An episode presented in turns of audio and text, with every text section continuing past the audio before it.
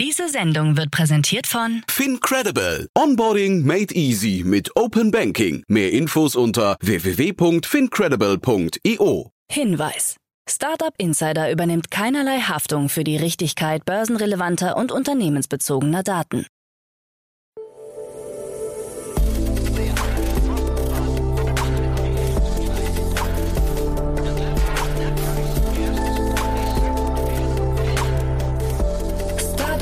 Insider Daily. Morgen Update.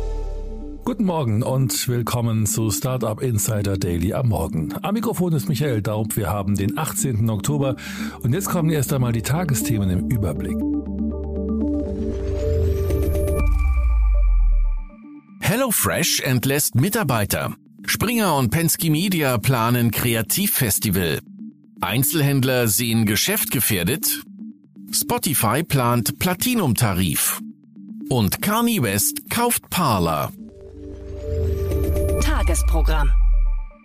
Bei Investments und Exits haben wir heute Otto Birnbaum, General Partner von Revent, uns eingeladen. Otto spricht über die Finanzierungsrunden von Jua und Net Purpose. Am Mittag begrüßen wir Philipp Rösch-Schlanderer, Co-Founder und CEO von eGym, anlässlich einer Ankündigung zu einem potenziellen Börsengang gegen Jahresende. Am Nachmittag haben wir dann im Rahmen unserer Rubrik VC Talk uns Thomas Preuß, Managing Partner von DTCP, eingeladen. So viel zum Tagesprogramm. Jetzt geht es weiter mit Frank Philipp und den Nachrichten. Werbung. Hi, hier ist Nina aus dem Content-Team von Startup Insider. Vielleicht hast du es ja schon gehört, wir haben endlich neben unserem Hauptkanal Startup Insider nun auch separate Kanäle für unsere verschiedenen Formate eingerichtet. Wenn du zum Beispiel nur unser tägliches Nachrichtenupdate Startup News hören möchtest, kannst du ab jetzt ausschließlich den Startup News Kanal abonnieren. Gleiches gilt für Investments und Exits, Startup Spotlight und alle anderen Formate, die zukünftig kommen werden. Die volle Ladung Startup Insider, also alle Formate, gibt es natürlich weiterhin hier auf dem Hauptkanal. Also, um die einzelnen Kanäle zu abonnieren, besuche jetzt startupinsider.de/slash insider. Wir sehen uns auf deinem Lieblingskanal. Startup Insider Daily. Nachrichten. HelloFresh entlässt Mitarbeiter.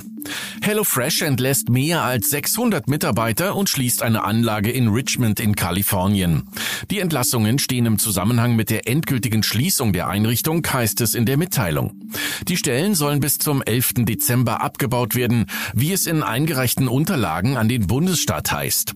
Der Mietvertrag für die Produktionsstätte von HelloFresh in Richmond läuft Anfang 2023 aus und nach einer umfassenden Analyse unseres Produktionsnetzwerks hat HelloFresh beschlossen, den Mietvertrag nicht zu verlängern, so ein Unternehmenssprecher. Die Anlage in Richmond ist eine von zwei in den USA, in denen die Beschäftigten von HelloFresh im vergangenen Jahr versuchten, eine Gewerkschaft zu gründen. Letztlich scheiterte die gewerkschaftliche Organisation nach einer Abstimmung.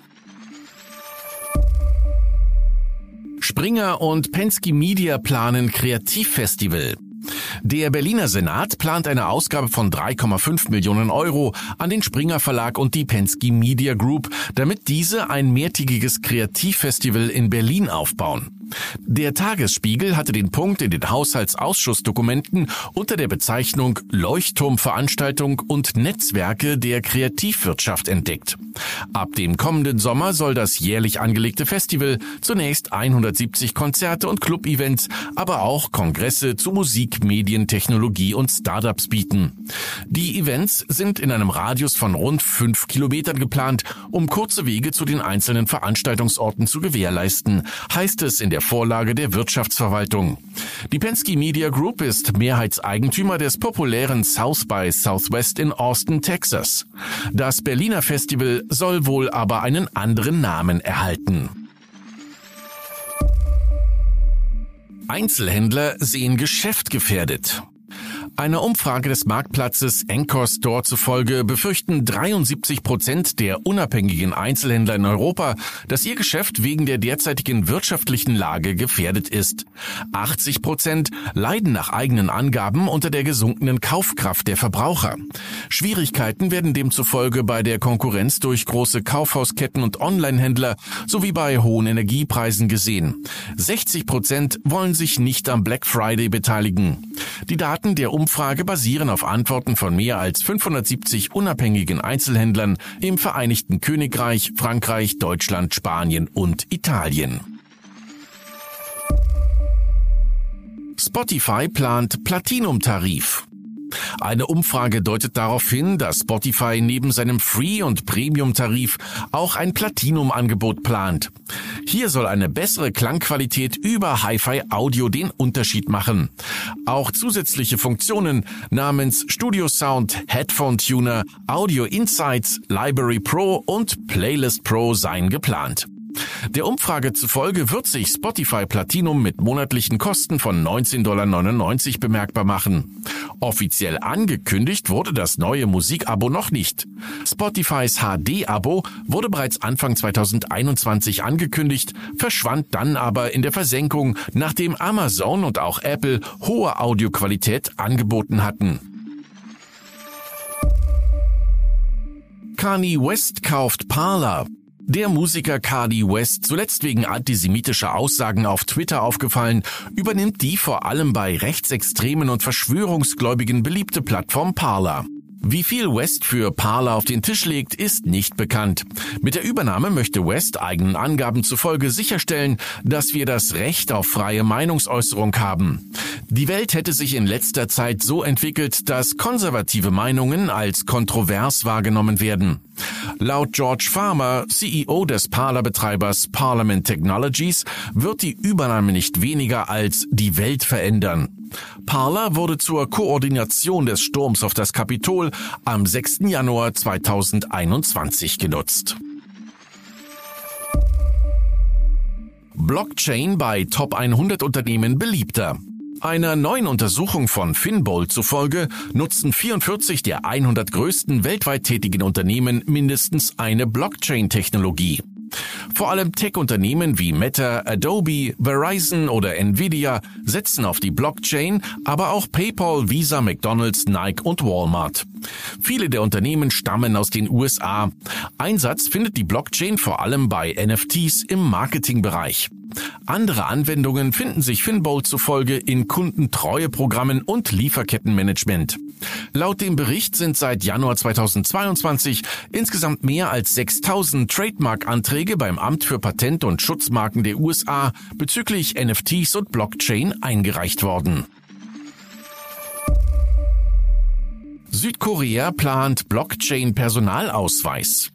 Mithilfe der Blockchain-Technologie will die Regierung Südkoreas digitale Personalausweise als dezentrale Blockchain-basierte Identifikationssysteme auf dem Smartphone erlauben.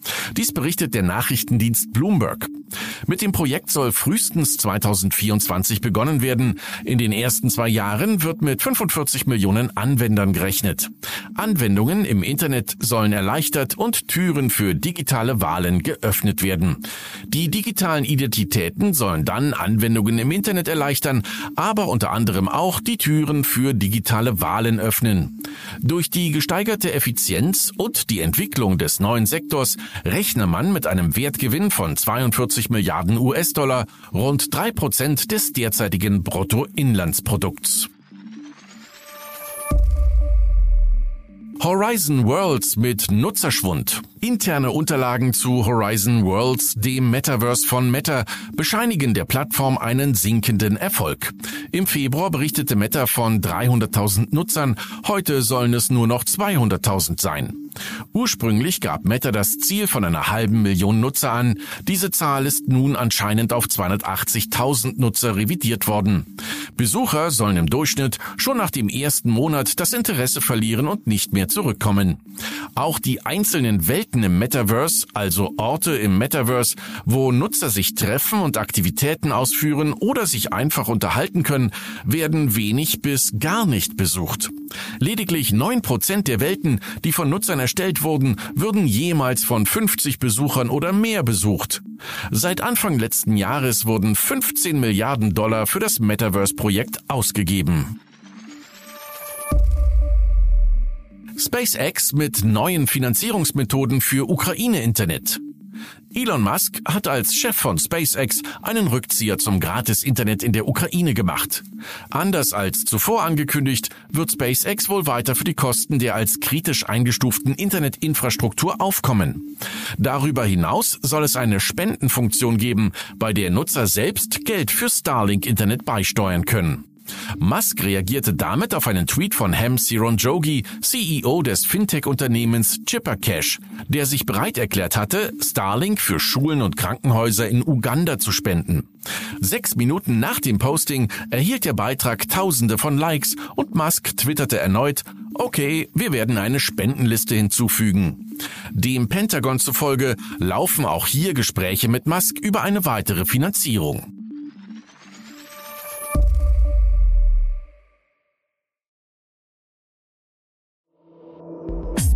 Insider Daily. Kurznachrichten. Digital Natives fallen öfter auf Phishing-Angriffe herein als ihre Eltern. Einer neuen Studie des Kölner Cyber Security Awareness Unternehmens SoSafe zufolge sind Männer zwischen 18 und 39 am anfälligsten. Sie klicken mit 29 Prozent am häufigsten auf Phishing-Links. Bei Menschen über 50 liegt die Klickrate mit 19 Prozent deutlich niedriger. Uber Eats liefert in Kanada ab sofort Cannabis an. Dazu hat sich Uber Eats mit dem Cannabis-Marktplatz Leafly zusammengetan. Dadurch wolle man die schnelle Lieferung von Cannabis von lokalen lizenzierten Einzelhändlern garantieren. Die Messenger-App Telegram wurde zur Zahlung von 5.125.000 Euro Bußgeld verurteilt. Das Bundesamt für Justiz hat am Montag zwei Bußgeldbescheide erlassen. Grund hierfür sind Verstöße des Unternehmens gegen das Netzwerkdurchsetzungsgesetz. Das Bundesamt wirft Telegram vor, in den Jahren 2020 und 2021 keine gesetzeskonformen Meldewege eingerichtet zu haben. Der TikTok-Betreiber ByteDance startet einen Angriff auf Metas Vormachtstellung im Bereich günstiger VR-Brillen und stellt mit der sogenannten Pico 4 einen direkten Konkurrenten zur Quest 2 von Meta vor. Diese soll zum Schnäppchenpreis erhältlich sein und sich eigenständig betreiben lassen. Forschende der Google-Tochter DeepMind haben ein KI-System für sogenannte Matrix-Multiplikation entwickelt, das einen 50 Jahre alten Mathematikrekord geknackt hat. Das Bedauerliche, dieser Rekord hielt gerade einmal eine Woche, dann wurde er von zwei Forschern der Johannes Kepler Universität in Linz bereits getoppt. Und das waren die Startup Insider Daily Nachrichten für Dienstag, den 18. Oktober 2022. Startup Insider Daily Nachrichten. Die tägliche Auswahl an Neuigkeiten aus der Technologie- und Startup-Szene. Das waren die Nachrichten des Tages, moderiert von Frank Philipp. Vielen Dank dafür. Jetzt enden wir erst einmal für den Moment. Schaut sonst gerne bei Investments und Exits vorbei. Dort begrüßen wir heute Otto Birnbaum, General Partner von Revent. Am Mikrofon war Michael Daub. Ich hoffe, wir hören uns später wieder. Habt einen guten Morgen. Bis dahin.